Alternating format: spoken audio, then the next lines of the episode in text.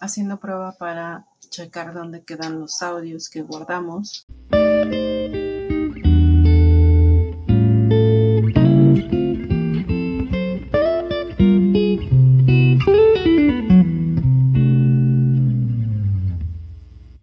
lo de la